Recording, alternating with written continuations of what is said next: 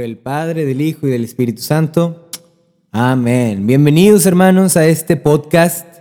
Es un nuevo podcast que estoy creando. Es un proyecto que había tenido muchas ganas de hacer y estoy muy emocionado. Este podcast se llama Tú puedes ser santo. Hemos escuchado mucho de la santidad y siempre se nos hace así como que tiene que ser algo muy piadoso, lo cual también, ¿verdad? Pero también la santidad se encuentra en el día a día. ¿Cuál es el motivo de este podcast?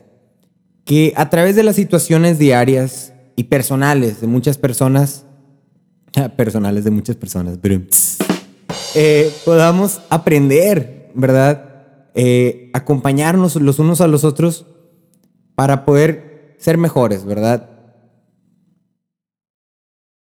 Para poder aprender de los demás y nosotros no caer en ciertas cosas o saber discernir cuando lleguen las situaciones.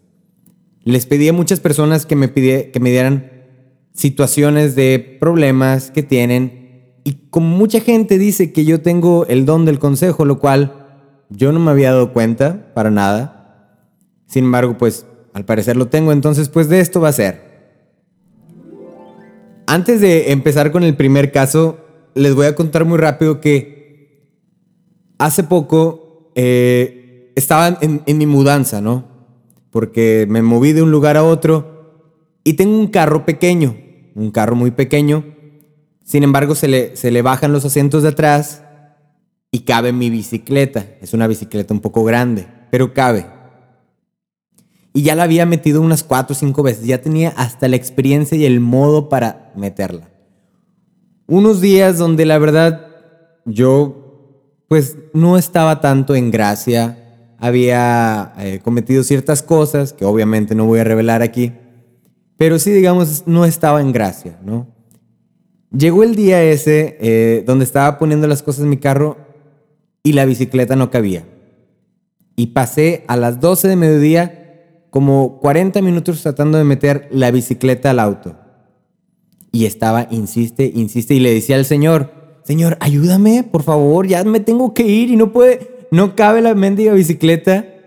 ¿Qué voy a hacer? Y ahí estoy, y sude, y sude, y sude, y sude. Hasta apliqué la del meme, ¿no? Que te quitas la playera cuando ya las cosas se vuelven difíciles, lo cual no sirvió para nada. Solo me dio más calor. Entonces me la puse nueva. Pero el punto es que intenté meter la bicicleta y le hablé a mi hermano, oye, ¿cómo poníamos la bicicleta? No, pues sí, ya sé, ¿verdad? Sí, no cabía, no cabía. Total, ya adentro, frustrado, sudado, yo ya sabía que tenía un problema con el Señor. Yo ya sabía que el Señor me estaba aplicando una porque yo le había faltado y no estaba en su gracia. Y hasta que desesperado le grito, ya, perdóname, ya, perdóname, está bien, lo lamento, sé que hice mal, sé que hice esto y esto y esto y esto, discúlpame, ya, lo prometo, trato de ser mejor, ya no voy a caer en ese pecado. Pues tal parece que el Señor estaba esperando solo eso porque el siguiente movimiento que hice a mi bicicleta, lo prometo, el siguiente movimiento y la bicicleta cupo, perfectamente en el carro. Y, y me dio mucha risa, demasiada risa. Dije, ay Señor, de verdad que tú y yo teníamos algo pendiente. Y de esto trata este primer caso. Esta joven, hace algunos años, me comentó que tenía un problema. Le dije, claro que sí, te escucho. Esta chava estaba en la preparatoria, no me acuerdo, en, no sé si en tercero o segundo de preparatoria, etc. Y tenía un amigo, ¿verdad? Muy buen amigo. Pero este joven se va al seminario, como a muchos les sabe pasar, ¿no? Y a ella le gustaba este chavo antes de irse al seminario. Nunca se lo dijo. Cuando el chavo se va, tiene un mes, platican, ¿verdad? Porque son muy amigos y ella decide confesárselo. Ojo ahí. Ella decide confesárselo. El, el chavo, el seminarista, pues a lo mejor todavía le, le removió algo, le movió algo en el corazón y pues también como que coincide, ¿no? Pero dicen, ¿sabes qué? No vamos a hablar del tema. Tú estás en el seminario y yo estoy fuera. Ok, muy bien. Pero casualmente cuando uno ya empieza con la espinita y a rascarle y a picarle, pues la verdad es que el, el, maligno se vale de eso, ¿no? Y nos tienta, ahí está la tentación. Una vez que se vieron, pues no pudieron evitarlo, volvieron a platicar del tema y el joven intentó darle un beso. Ella se, se movió, se quitó eh, y desde entonces dijeron, ¿sabes qué? No vamos a hablar de esto, tú sigue en lo tuyo, yo en lo mío. Pero me comenta esta, esta jovencita, me dice, desde que pasó eso, yo siento que mi vida está vacía, siento que me han quitado el motor de mi vida, que ya no tengo luz, siento que Dios está enojado conmigo. Y cuando me dijo eso, que Dios está enojado con ella, dije, ay, no, no, no, no puede ser. Porque a mí me ha pasado infinidad de veces. Y yo creo que a muchos nos ha pasado que a veces sentimos, oye, me está yendo de la patada en este día, Dios está enojado conmigo, Dios me está castigando. ¿Y qué le dije? Oye, la primera pregunta que le dije fue, ¿ya te fuiste a confesar? No, no me he ido a confesar porque tengo miedo a lo que el sacerdote vaya a pensar de mí. Dije, ah, ahí está, eso es todo. Entonces, mi consejo para esta chava fue, lo primero que tienes que hacer es irte a confesar. Lo bueno es que tú estás arrepentida, le dije. Estás muy arrepentida y lo puedo notar por, por lo que me dices, porque dices que lloras todos los días, porque sientes que ya no tienes nada, que ya no eres nada, eh, te has desvalorizado tú misma. Y eso es bueno, en cierto modo. Es bueno porque estás consciente del pecado que hiciste, estás consciente eh, de tu acción y estás arrepentida. Y ese es un gran avance que no todos logran tener. Ese es un, un punto bueno para ti. Entonces le digo, lo primero que tienes que hacer es ir a confesarte. Lo segundo que puedo comentar en este caso es que también uno tiene que aprender a ser justo con, consigo mismo. No me, decía un, mi, eh, mi director espiritual, un sacerdote muy, muy querido, me decía, no te latigues, no te autoflageles. Porque yo decía, no, padre, es que hice esto y soy el peor y ya no merezco servir en el ministerio.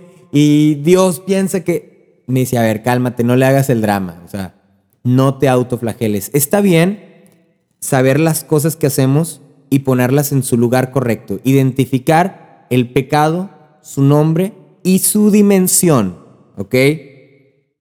Para que no te vayas auto, a, dar más de lo que te corresponde, ¿sí? A veces hacemos aún más y, no, no es, no es, de, no es de eso. Entonces, uno, le dije, hay que confesarse. Dos, no eh, exageres las dimensiones del pecado ten en cuenta lo que hiciste, claro, definitivamente ten en cuenta la gravedad, sin embargo no lo agrandes, simplemente nómbralo, identifíquelo y ya, hasta ahí. Sé justa contigo, sé justo contigo. Y la tercera que le digo, y ese, esa situación que me dices de que ya siento que Dios no está conmigo, que está enojado, se fue la luz de mi vida, el motor, lloro todos los días. Eso es la falta de gracia. La falta de gracia por no estar confesada. Porque cuando uno pasa el tiempo, ¿verdad? Y, se deja de confesar, es como si va uno caminando en un sendero y se empieza a poner nublado, nublado, nublado, y se llega a la noche, la noche, de tal modo que ya no ves nada. Y entonces, cuando no ves nada, pues empiezas a creer cosas. Y, un, caso curioso, hago paréntesis. Yo soy un super fan de Disney, entonces probablemente haga muchas referencias a películas de Disney. Había una película de Winnie Pooh hace muchos años, cuando yo estaba muy pequeño, donde Winnie y sus amigos iban al bosque a, a buscar a Christopher Robin, pero para ellos era un bosque muy tenebroso porque iban de noche, entonces todo lo que veían era monstruos, este cosas así feas, ¿no? De miedo. Al final, spoiler alert, al final, cuando ya lo ven de fuera y sobrepasan todo, era un bosque simple y sencillo, no había nada. Pero el, miedo y la falta de luz era lo que les hacía a ellos pensar que era algo encantado, algo embrujado, que era lo peor, etcétera, ¿no? Y así pasa con nosotros. Cuando nos alejamos de la gracia, se empieza a nublar nuestro juicio, nuestra vista, nuestro amor, ¿verdad? De tal manera que creemos que Dios no está con nosotros. De tal manera que creemos que ya no somos suficientes. Creemos que somos lo peor. Creemos que nadie nos apoya. Porque es esa falta, ¿no? Porque vives en la oscuridad. Fuera de la luz que es Jesús, estás en la oscuridad, ¿no? Y, estás en, en esa dimensión donde ya no puedes ver a ningún lado, ¿verdad? ¿Y qué es, qué es lo, que, lo que resuelve esta oscuridad?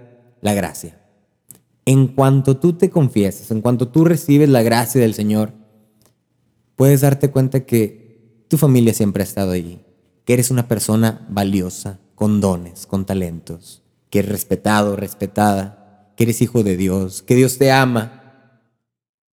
Y, y te puedes dar cuenta que todo eso siempre estuvo ahí, que todo eso siempre estuvo ahí, pero el hecho de alejarse de la gracia es esa oscuridad que nubla tu juicio, nubla tu vista. Resumen, no dejes el sacramento de la confesión, no lo dejes. Es la luz que te sigue guiando en el camino, es la gracia, no te separes de esa gracia. Cuando te separas de la gracia, te empiezas a nublar. Vives cuando vives a la luz, vives en la verdad. Cuando vives en las tinieblas, pues no, vives en la mentira, vives creyendo otras cosas que no eres, pensando otras cosas que no eres. Busca la verdad, busca la gracia. Y bueno, ese fue el primer caso. El segundo caso es de un joven que cuando me pidió el consejo tenía 21 o 22, no me acuerdo perfectamente, pero estaba en, esa, en ese rango de edad. Y cuando viene conmigo, literalmente podías ver en su cara que estaba eh, muy deprimido. No sé si en depresión, yo le decía depresión clínica. La verdad yo no soy doctor, yo soy músico, entonces no sé de eso. Por lo tanto, no me meto en nada de eso. Eh, sin embargo, podrías notar que estaba muy, muy mal. O sea, su cara lo reflejaba, su cuerpo lo reflejaba, todo él, ¿no? Me dice, Jorge, ¿puedo hablar contigo? Y yo, claro, claro, dime qué pasó. Nos fuimos un café y él me dice, mira, pues tú sabes que yo soy un hombre que he estado en la iglesia, que esto y que el otro. le digo, sí, ¿qué pasó? Y ya me estaban empezando a preocupar, ¿no? Y me dice, pues es que ya no soy virgen. Y yo, o sea, imagínate que de repente te suelten esa, esa verdad, ¿no? No, no sabes qué comentar, yo no dije nada, simplemente me quedé callado y mirando y empieza a llorar. Y me dice, ya no soy virgen, después de 22 años de estar guardando ese tesoro, ya no soy virgen. Y yo seguía callado. Y entonces me dice, pasó hace varios fines, estaba con una chava y de repente quise ser como los demás y me, me aventuré, ¿no? Pasó lo que tenía que pasar, hubo problemas y, él, estaba muy, arrepentido, muy, muy arrepentido, se fue a confesar al, día siguiente, eh, que fue también lo que le pregunté yo, oye, ¿ya te confesaste? Dijo, sí, ya me fui a confesar el domingo. Ah, ok. Dijo, ya me fui a confesar, pero tengo un problema. O sea, no, no era el problema lo de la, lo de la virginidad. Le digo, ah, entonces, ¿cuál es el problema? El problema es que ya me confesé una vez, ya me confesé dos veces, ya me confesé un mes. Y no me siento perdonado, sigo en lo mismo, siento que no me está pasando, no me está haciendo nada la confesión. Y ahí fue ya cuando empecé como a, a entender lo que estaba pasando. Entonces le, le contesto, mi consejo es este. Le digo, mira, lo primero que tienes que hacer es creer, creer en la confesión, ¿verdad? Eso es, eso es algo que tienes que asegurarte que lo estás creyendo, si no, no vayas hasta que de verdad lo creas. Entiendo que estás arrepentido. Y como lo comentábamos en el otro caso, el arrepentimiento es parte importante, ¿verdad? Pero también es el, es el sentirse perdonado. Y es lo que les pasa a, muchas personas, a mí también me pasa muchas veces, que como, como el caso anterior, nos autoflagelamos, nos pegamos de más y no nos perdonamos. Y la, misericordia de, Dios va más allá, va mucho más allá. Y este joven estuvo, creo que todavía después de eso me estuvo como dos meses más que lo veía así, así sin perdonarse, en depresión, ya no quería ir al servicio por más que lo invitaba. Y le digo, brother, es que e, esto es así. O sea, el, el Señor te perdona. El Señor te perdona, pero a veces tenemos que pasar por un cierto proceso de reconstrucción. Cuando un, cimiento fue derribado, pues tiene que empezar a construir algo, ¿no? Y a veces duele. Me acordaba, paréntesis, yo tuve brackets como por siete años y me acordaba, me, acuerdo que era un dolor, eh, digo, unos dos días, pero cada que me iban a cambiar las ligas era, hijo, es un dolor horrible porque te cambian las ligas y los, y los dientes, haz de cuenta que se te están moviendo, ¿no? Y ese mover de dientes duele. Y duele, duele gacho. Bueno, por lo menos a mí me dolía. A lo mejor era porque yo estaba muy pequeño. Y entonces, cierro paréntesis, le digo a este, a este chavo, mi amigo, es que e, así es el cambio. Así es el cambio. A veces tiene que doler. O sea, uno hace algo y la misericordia de Dios ahí está. Y la gracia ahí está. Pero las consecuencias esas las tenemos que afrontar con responsabilidad, ¿verdad? Y dentro de esas consecuencias también está nuestra reconstrucción, la reconstrucción de tu corazón, eh, de tu vasija de barro, ¿verdad? Que va, poco a poco el Señor te va moldeando, te va moldeando y duele, y duele cañón, duele muy, muy gacho a veces, ¿no? Porque te sientes vacío, te sientes deshecho, te sientes horrible, ¿verdad? Pero hay que confiar, hay que confiar en que la gracia de Dios está ahí. Y uno a veces piensa, cae en el error de que dice, ojalá pudiera volver a ser como antes. No, no, no, no, no, no. Eso está, eh, lo que te está pasando tiene que pasar. Y es importante que pase para que aprendas, para que crezcas, para que seas más fuerte. No quieras volver a antes, porque entonces, ¿qué caso tendría? ¿Qué caso tendría quedarse como siempre, verdad? En, tu zona de confort, eh, con, lo que ya sabes que a lo mejor haces, con, tus propios pecados de que ya sé que caigo en esto, pero no cambio, ¿verdad? Siempre confieso lo mismo, lo mismo, lo mismo, lo mismo. No, no, no, no. Es conveniente que caigas, porque de tal manera es como uno, como vamos creciendo, vamos fortaleciéndonos. ¿Duele? Claro que duele. El oro Digo, yo no soy muy sabio ni nada de esto, pero sé que el oro, antes de ser la preciosa joya que es, entonces es una piedra, es una piedra en bruto, un carbón. Y tiene que pasar por un proceso muy, muy fuerte y muy refinado para que entonces llegue a ser lo que es, para que entonces pueda relucir su belleza. El Señor está trabajando en ti. El Señor te está puliendo. Te está, eres ese diamante en bruto y no te estoy diciendo bruto, pero si eres un diamante, y el Señor te está puliendo, está trabajando en ti. Eso tenlo por seguro. Que aquellos obstáculos, aquellas cosas que estás pasando, aquello que dices, es que ya no puedo, Señor. ¿Por qué me estás haciendo aquí esto? ¿Por qué no siento tu presencia? ¿Por qué no te escucho? No te preocupes, el Señor está trabajando paso a paso, poco a poco te está moldeando, te está reconstruyendo parte de tu corazón y esta área de tu vida y el área de tu sexualidad y el área de, tu, de tus relaciones amorosas, el área de tu trabajo, el área con tus papás. Todo te lo está reconstruyendo el Señor.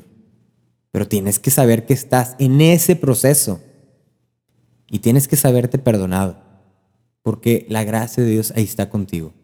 De otra manera no hubiera reconstrucción. De otra manera sería yo creo que peor. El Señor está ahí contigo. El Señor te está sanando.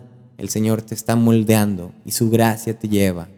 Confía en eso. Cuando vayas a una confesión, confía. Confía en que probablemente sí, hay un proceso un tiempo después en el que vas a pasar todavía por cierto silencio, cierta, este, como un náufrago, pero calma, el Señor va a ir contigo. Y termino esto con una, experiencia propia, otra. Eh, es, muy reciente. Me acabo de mudar a otro lugar, a, otro, a otra ciudad, y aunque todo parecía ser del Señor, o sea, todos se me estaban poniendo en, bandeja de plata, un nuevo trabajo, este, mejor, más horas, mejor ganado, etc. Yo tenía un miedo, tenía un miedo a creer en, eso del Señor. Y una hermana quiero bastante, ella y su esposa oraron por mí en, un, retiro, en el de, en, un encuentro nacional en el, en el Enges, un saludo a los renovados. Este, oraron por mí, les pedí que oraran por mí. Y ya cuando me iba al aeropuerto, me dice ella, Jorge, qué bueno que te veo. Y yo, ah, sí, ¿qué pasó? Me dice, oye, yo noto que el Señor me, me pone esta palabra en mí. Me dice que tienes un miedo, que tienes algo que, que es injustificado, que el Señor quiere hacer grandes cosas por ti, pero que tú no te quieres, no quieres eh, aceptarlo, que estás con un poco de miedo. Y yo así como que imagínense mi cara de, de shock, eh, porque realmente lo que estaba diciendo era verdad. Este, y el Señor pone, dice ella, y el Señor pone esta palabra en mí. Esta, esta situación cuando Jesús está caminando sobre las aguas y se encuentra a los discípulos. Y ellos tienen miedo, ¿lo ven? Y creen que es un fantasma, creen que es cualquier cosa, ¿no? Y tienen miedo y Él les dice que vengan. Tienen miedo, bla, bla, bla y les dice esta palabra, no teman, soy yo. Cuando me dijo eso, haz de cuenta que toda duda, todo problema, todo dolor, toda tristeza que yo tenía en mí, se, se fue cuando me dijo esa palabra, no teman, soy yo. Te la dejo a ti. Si estás pasando por un proceso de duelo, de soledad, pero si estás cerca de Dios, o sea, si sigues ahí en el camino, si estás con Él, pero dices, es que siento que estoy con Él, pero hay algo, hay algo. Te doy esta palabra, no temas, es Él. Ahí está, está trabajando contigo, te está sanando, te está llevando, no temas, confía. Él va en tu barca, a veces parece que está dormido, pero Él está ahí. No temas, no temas, no tengas miedo. Hermanos, que pasen muy, muy buena semana. Que Dios te bendiga. Acuérdate de ser siempre testimonio para los demás. Acuérdate de llevar siempre a Jesús en tus acciones, en tus palabras, en tus gestos, en todo lo que haces. Llevar siempre a Jesús y que tú puedas encontrarlo a Él. ¡Ánimo!